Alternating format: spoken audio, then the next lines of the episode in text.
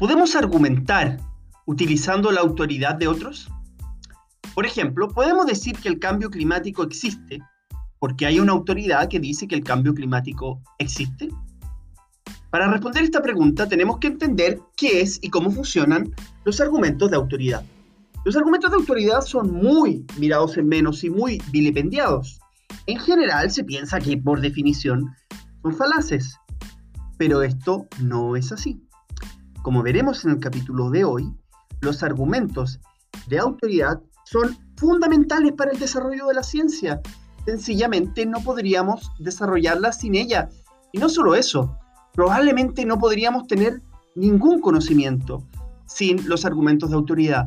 Son una de las estructuras argumentativas más importantes y relevantes que existen. No podemos vivir con, e, sin ellas.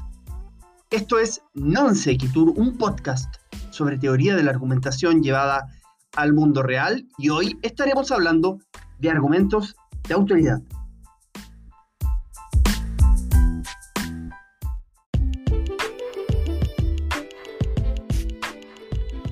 Pero antes de entrar en la materia del argumento de autoridad, me gustaría que analizáramos un argumento del debate público.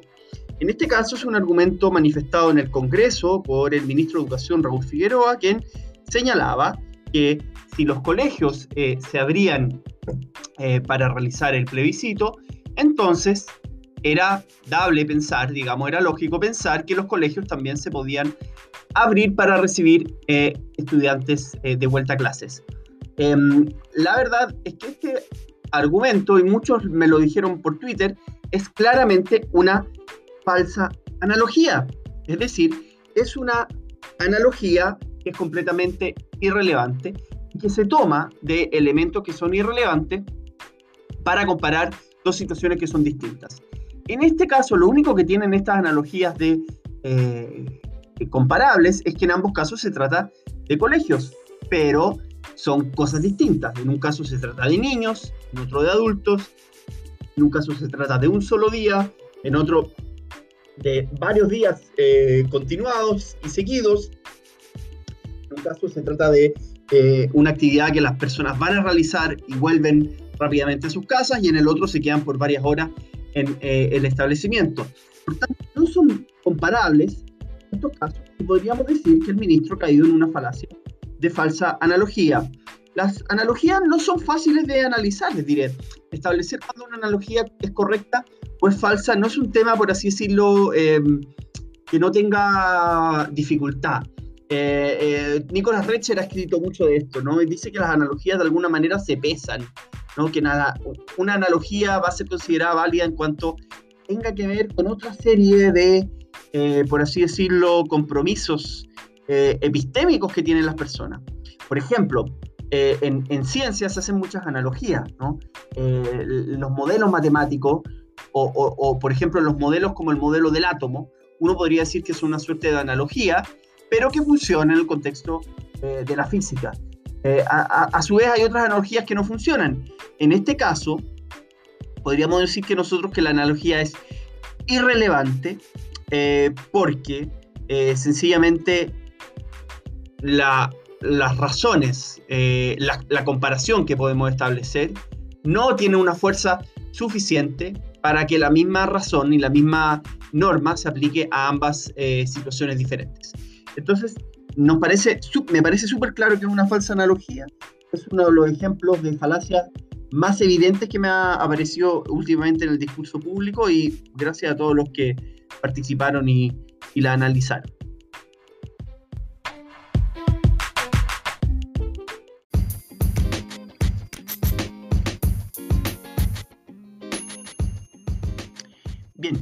Partamos por definir ¿Qué es un argumento de autoridad? El argumento de autoridad es aquel argumento en el que se utiliza la autoridad de un tercero como una premisa para establecer una conclusión. Por ejemplo, alguien puede decir, creo en el cambio climático porque lo dice el IPCC, el panel eh, intergubernamental del cambio climático. O, por ejemplo, decir, las vacunas eh, son peligrosas porque lo dice un premio Nobel de física. Eh, estas cosas que aparecen a veces en redes sociales. Eh, o decir lo siguiente, hay que hacerlo así porque lo dice el jefe, ¿no? O también, tomar este remedio porque me lo indicó el médico. Eso también sería un argumento de autoridad, donde el médico es la autoridad y la razón por la cual tomo el remedio es que me lo indica el médico, que es la autoridad. Entonces, algunos de estos, argumentos de autoridad debieran ser considerados válidos y otros por ejemplo, el, caso em, de que las vacunas son peligrosas porque lo dice un premio Nobel de Física, parece que es un caso falaz. Y es un caso falaz porque los premios Nobel de Física no tienen mucho conocimiento, a lo menos en principio, o no tendrían por qué tenerlo, eh, sobre eh, los efectos de las vacunas. Em, pero para entender la diferencia de un argumento de autoridad válido de uno falaz, hay que hacer ciertas distinciones. Y la primera distinción que tenemos que hacer es que existen dos tipos de autoridad. Uno es la autoridad cognitiva o epistémica y otra es la, autoridad potestativa o administrativa. Hay otras categorías que hay algunos autores que han introducido, por ejemplo, la autoridad moral, pero no la vamos a, tocar en esta ocasión porque no es eh, tan popular. Lo más típico entonces es distinguir entre autoridades epistémicas y autoridades eh, administrativas. O, ¿Y esto qué significa? La autoridad cognitiva o epistémica es aquella persona que es una autoridad dado su conocimiento. Esa es una persona que sabe o conoce algo y por lo, por lo tanto podríamos eh, igualarla a la opinión de los expertos sobre una materia o de alguien que conoce la opinión de sus expertos. y que confiamos que no nos miente. Entonces, cuando yo digo, voy a tomarme el remedio porque me lo recomendó mi médico, en ese caso estoy utilizando un argumento de autoridad epistémica.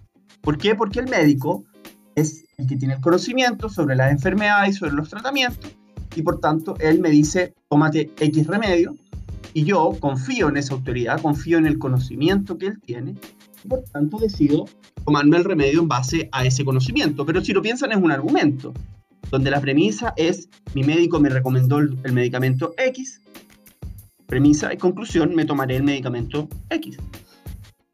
¿Y es legítimo usar la, opinión de los expertos como premisa? Esa es una buena pregunta. En general, vamos a hablar más de esto eh, un poco más adelante, eh, el primer requisito es que sean expertos, ¿no? Un falso experto un chanta, un falso médico, por ejemplo, em, o alguien, eh, no, sería alguien que es experto en un tema. Y no solo eso, el experto tiene que, en general, ser bien determinado. Es decir, no me sirve nada el premio Nobel de Física cuando yo estoy hablando de biología, ¿no? O esos típicos ejemplos que aparecen en, en, la publicidad, ¿no? Alexis Sánchez recomendándote eh, Movistar, ¿no? Elige Movistar porque tiene los mejores planes uno podría decir, bueno, Alexis Sánchez es una autoridad epistémica en eh, hacer bicicletas en la cancha de fútbol, ¿no? Si, Alexis Sánchez me dijera, eh, para hacer una bicicleta tienes que fijarte en, tal o cual aspecto o, que la pelota esté al medio y tus pies se muevan de tal manera, uno diría, bueno, Alexis es una autoridad epistémica, pero Alexis no es una autoridad epistémica en eh, cuál es la banda ancha más rápida. Por tanto, uno podría decir que en ese caso se trata de una falacia adverecundia. ¿no? Si la falacia adverecundia ocurriría cuando la autoridad epistémica no es una autoridad epistémica respecto al asunto del que se trata.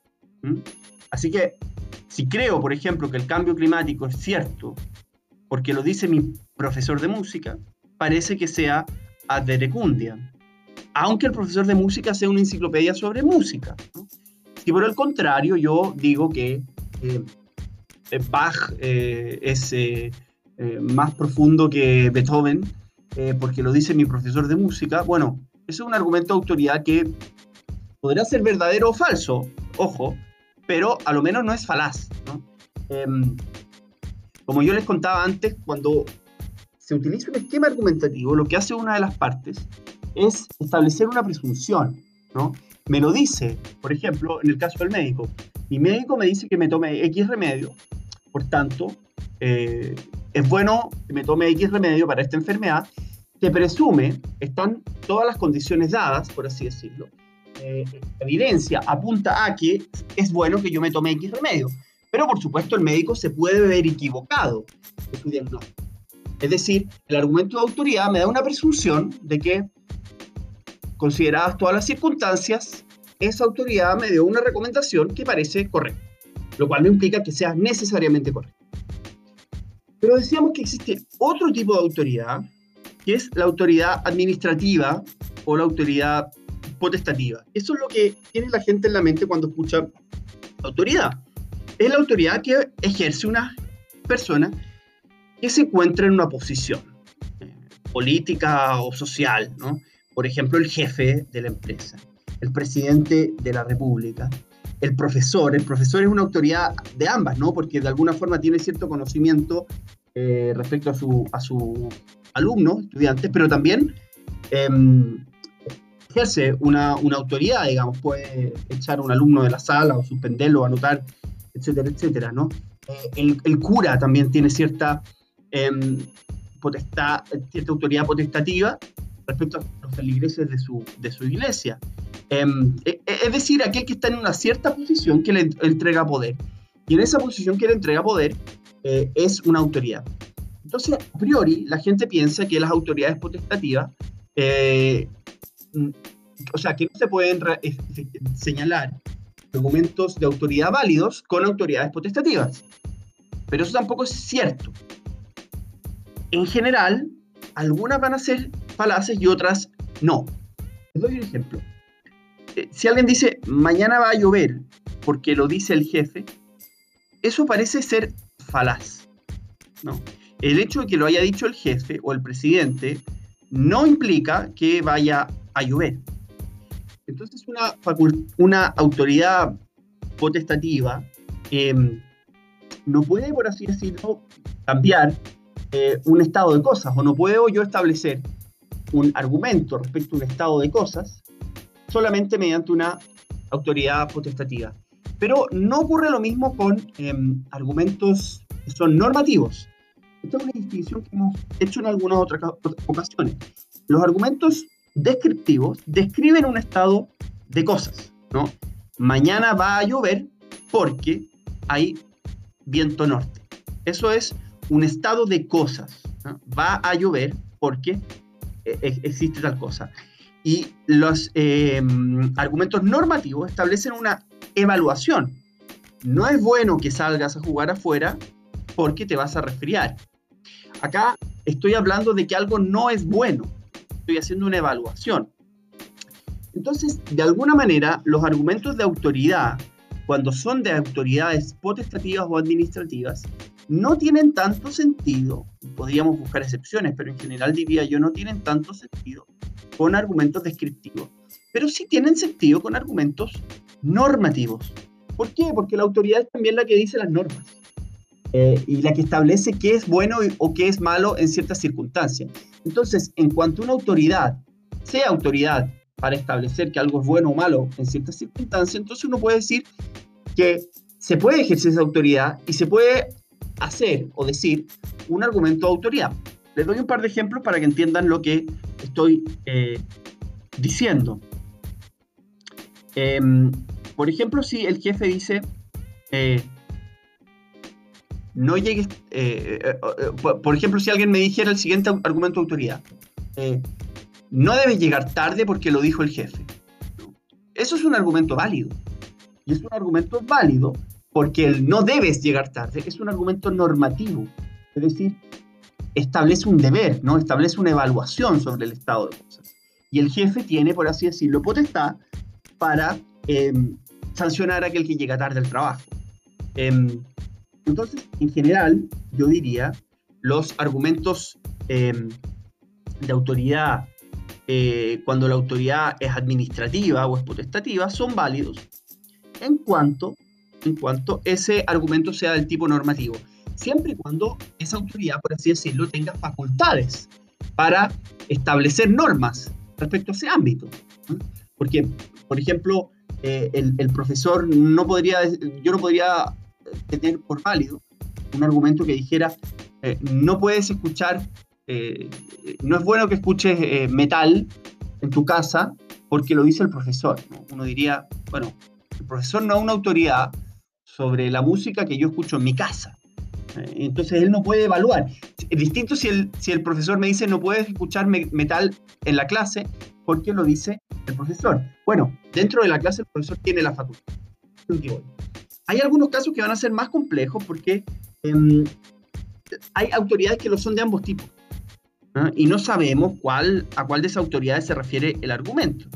Eh, por ejemplo, un juez, ¿no? Un juez es una persona que tiene poder, tiene una autoridad potestativa, eh, pero además, o administrativa, pero además tiene una autoridad epistémica, porque es el que sabe de leyes, ¿no? Los jueces en general estudian muchos años, tienen mucha experiencia y por tanto saben de leyes y saben cómo aplicar las leyes.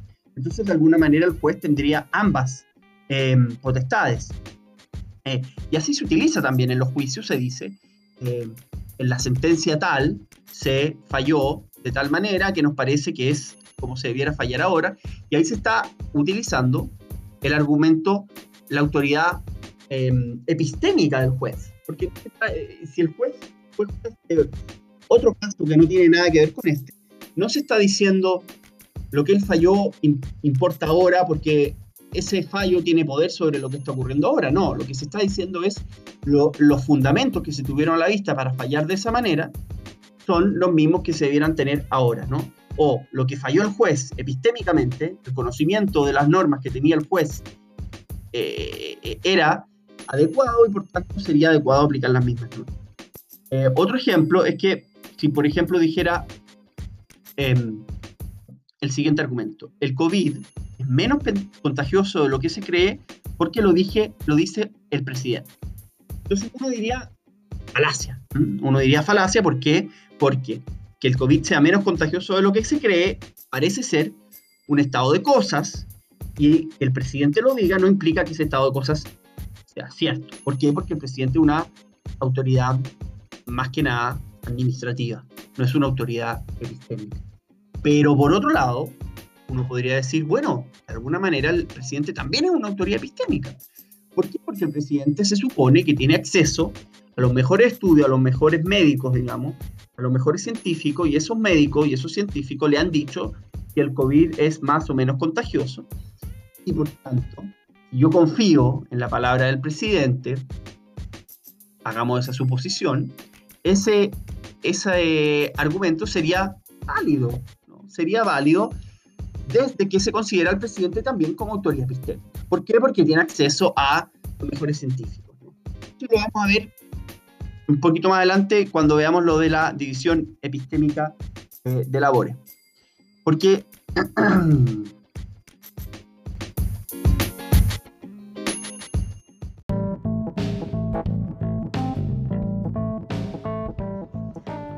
bien, como les decía, los argumentos de autoridad no son solo un argumento más del catálogo de argumentos o de tipos de argumentos que uno puede utilizar. Son además fundamentales para el desarrollo del conocimiento. Y vamos a ver por qué.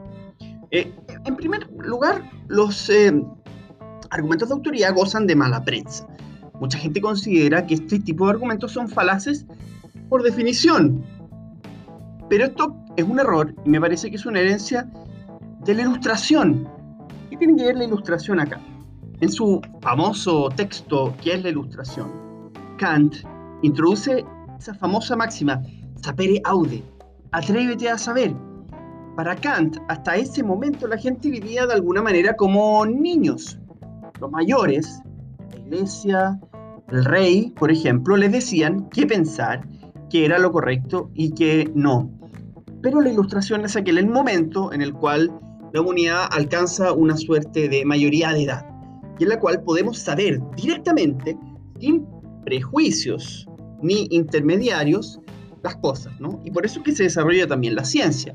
Ya no nos basamos, por, por, por, ejemplo, en lo que nos dice la iglesia respecto al movimiento de los astros, sino que sacamos un telescopio, miramos los astros eh, y eh, Copérnico ve cómo estos astros, digamos, se, se relacionan y que el Sol está al centro. Entonces, este proyecto de la ilustración se plasma en dos grandes doctrinas, muy famosas, ¿no? El, el racionalismo y el empirismo. El racionalismo cree el único conocimiento cierto que podemos alcanzar es aquel que surge desde la razón misma, no desde nuestro sentido ni desde nuestras emociones.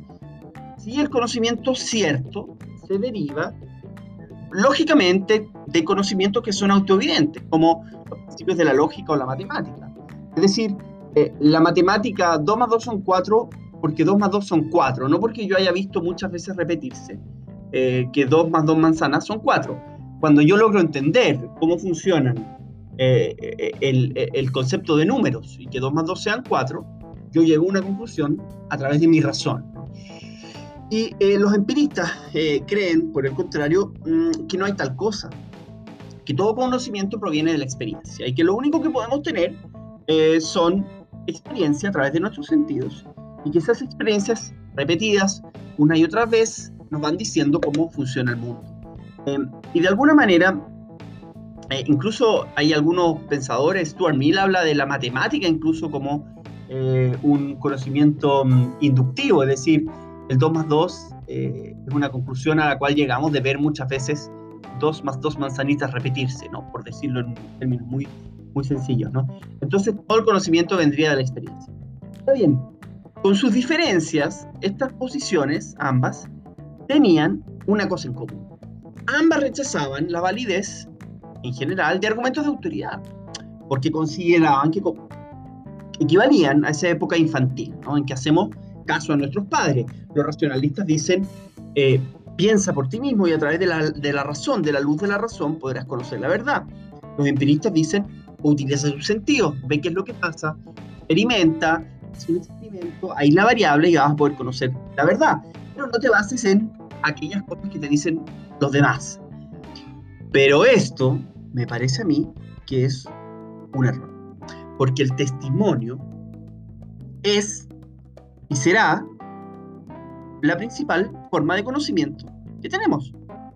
Piensa, por ejemplo, en todas las cosas que sabes, que conoces.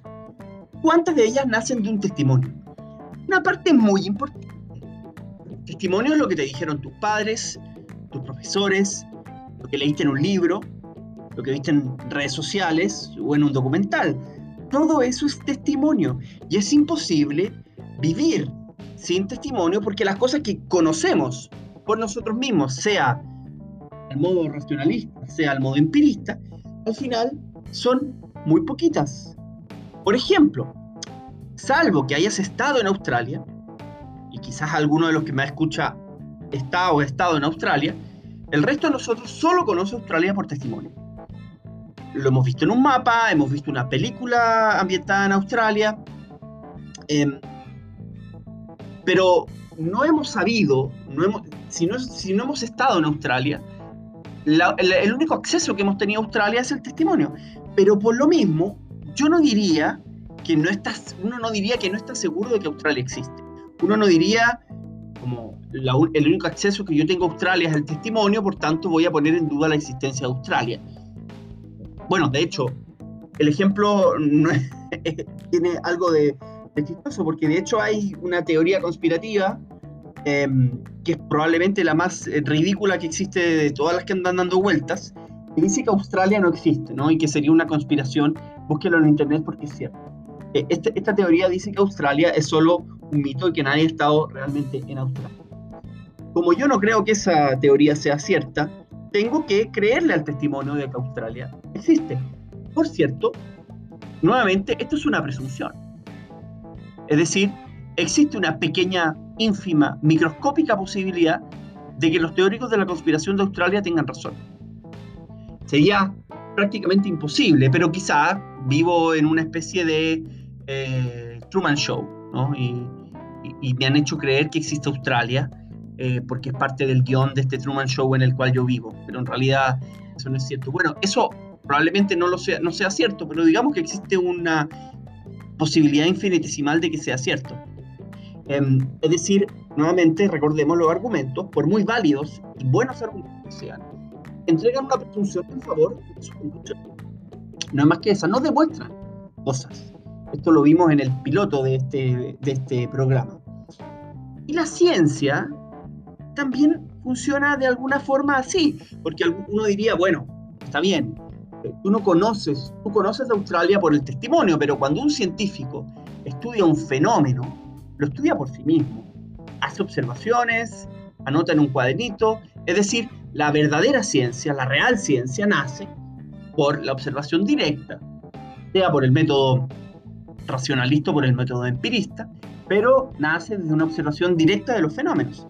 Eh, imaginémonos, por ejemplo, un señor que esté estudiando el colisionador de hadrones y, que quiera estudiar el bosón de Higgs. Y este señor, yo no sé bien cómo se visualizan estas cosas, pero en su computador, digamos, logra visualizar la aparición del bosón de Higgs. Yo no diría, bueno, él tiene un conocimiento de alguna forma directo, real, no mediado por el testimonio del bosón de Higgs.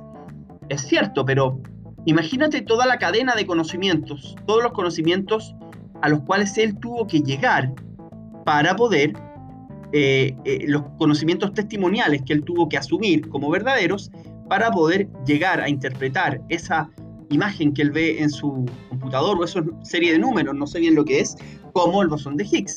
Él tiene que confiar en otra serie de conocimientos, desde los conocimientos del informático que le arregla el computador, a todos los conocimientos de la física que él ha leído, eh, a los papers, a, a todas aquellas cosas que rodean, por así decirlo, eh, esa observación. Eh, y esa observación y esas cosas que rodean, él las ha conocido una muy buena parte a través del testimonio. Para darles un ejemplo más claro, cuando yo utilizo un argumento de autoridad del tipo, tomaré este remedio porque me lo recomendó mi médico, en ese caso estoy haciendo referencia a la autoridad del médico. Digo, el médico es una autoridad epistémica, tiene conocimiento sobre este tema y por tanto me ha, recomendado el remedio que me va a quitar eh, la enfermedad que sea que yo tenga. Ahora, a su vez, uno le podría preguntar a ese médico si él tiene un conocimiento directo de eh, lo que está diciendo o más bien él también está usando argumentos de autoridad. O sea, si yo le pregunto al médico, ¿cómo sabes tú que hay que recomendar este remedio en este caso? Probablemente él me diga algo como, ah, porque lo estudié, digamos. Imaginémonos que en este caso sea algo más alto, entonces él diga, lo leí en un paper. Bueno, él está usando también ahí un argumento de autoridad, pero me dirían, no, no, no, porque lo que él dice del paper son las conclusiones del paper, no, no, el, no el, mismo, está bien, pero las conclusiones de un paper, lo que, lo que se va a decir es, se hizo tal y tal experimento, por ejemplo, tal y tal eh, eh, tal y tal experimento en el cual se le entregaron estos eh, medicamentos a estas personas y tuvieron tal reacción. Por lo tanto, cuando el médico dice, yo estoy eh, refiriendo un paper, él está confiando en la autoridad de la persona que escribió el paper. Ni siquiera está, está confiando en la autoridad del journal que em, autoriza ese paper, que a su vez confía en la autoridad de la persona que hizo el experimento para eh, determinar qué tal medicamento servía para tal enfermedad. Por tanto, el médico de alguna forma también está utilizando un argumento de autoridad, está confiando en la autoridad de los demás. Y esa cadena es muy larga porque hay papers que juntan otros papers y que también van confiando en la autoridad de las primeras fuentes. Hasta que llegamos, después de algunos pasos, a la primera fuente. Es decir, de alguna manera hay aquí una cadena de confianza. Es como mantener una suerte de cadena de frío. Hay una primera persona que hace el experimento X y que después va diciendo, miren lo que encontré, y eso va siendo tomado por otros a llegar al médico y el médico me lo transmite a mí. Y, si yo les pregunto a, cualquiera de estos, por qué es lo que es, de alguna forma ellos creerían porque están confiando en la autoridad epistémica del que viene antes en la cadena, salvo por aquel que viene primero en la cadena. Ahora, el que viene primero en la cadena para poder haber hecho ese ejercicio, para poder haber hecho ese experimento, tendría que confiar en un montón de información que recibió de forma testimonial. Entonces tampoco él se libra, por así decirlo, del argumento de autoridad. En resumen, eh, los argumentos de autoridad son fundamentales en esto que se ha llamado la división epistémica de labores. ¿Qué significa esto? Pensemos nosotros en, un, em, en una fábrica fordiana, ¿no? En, la en, en, en, las cuales existe una línea de montaje de un Forte y cada uno de los eh, trabajadores hace un, un, trabajo distinto. Hay uno que pone una tuerca, hay uno que pone una rueda, hay uno que pinta, etcétera, etcétera. ¿Qué va a ocurrir? Que estas personas se van especializando. Se especializa una persona en poner la tuerca de la rueda. Y él, para que funcione su postura de tuerca a la rueda, tiene que confiar que todo el resto del equipo ha hecho lo que les toca hacer. Porque si eh, la persona, digamos, que monta el eje de la rueda lo hizo mal, entonces el auto no va a funcionar por mucho que yo ponga bien la tuerca de la rueda. Y de alguna forma la ciencia funciona de, de la misma manera. Aquel que mira el bosón de Higgs o aquel que hace el experimento para determinar si un medicamento funciona, tiene que confiar en aquellos conocimientos que han sido desarrollados por montones de otra gente. Y él no puede ir, eh, por así decirlo, uno a uno, averiguando la veracidad de cada uno de los testimonios que recibe. De hecho, esto ha sido estudiado en, ciencia evolutiva por, por eh, eh, Mercier y Sperber, quienes dicen que de alguna manera el testimonio, confiar en los testimonios de los otros, es evolutivamente mucho eh, mejor y mucho más económico que eh, averiguar las cosas por mí mismo. Entonces la confianza es un desde para toda para la existencia del conocimiento humano, la confianza en los conocimientos que me entregan otros. Y por así decirlo es un default. Eh, yo solo voy a perder esa confianza cuando tengo razones para desconfiar. Es lo que ellos llaman la vigilancia epistémica. Es la facultad de saber si alguien me dice la verdad o me miente. Y por defecto, nosotros, seres humanos, confiamos en lo que nos dicen los demás. Piensen ustedes cuando eh, van caminando por la calle, preguntan una dirección, ¿no? ¿Sabes dónde queda tal cosa? Y esa persona te responde, digamos, con cierta seguridad, uno le va a creer. ¿Cuándo uno no le va a creer? Cuando parece una persona medio rara, ¿no? O que mira como confundido, que pareciera no saber lo que me está diciendo. A los médicos uno les va a creer, salvo que, claro, uno tenga haya escuchado que ese médico dice cosas que no son correctas o que em, hay algún problema específico con ese médico. Eh, en general, salvo que tengamos razones para no creer, creemos en los testimonios y eso está eh, evolutivamente bien ajustado con la realidad, porque en realidad lo que nosotros eh, necesitamos es tomar buenas decisiones, pero tomar buenas decisiones, la mayoría de las veces la gente nos va a decir la verdad. Y tenemos que saber distinguir cuando no nos está diciendo la verdad. Entonces los, argumentos de autoridad se basan también en esta estructura de confianza. Utilizan la confianza que nos entrega la autoridad.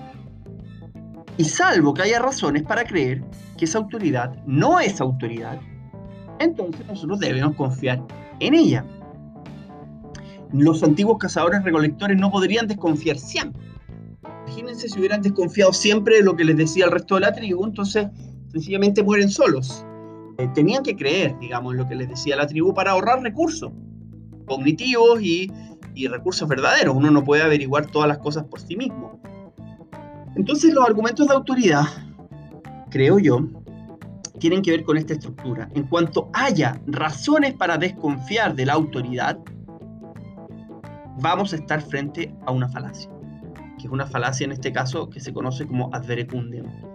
En cuanto no existan razones para desconfiar de la autoridad, no vamos a estar frente a una falacia y no solo eso, vamos a estar frente a un argumento que es fundamental y ineludible para el desarrollo del conocimiento.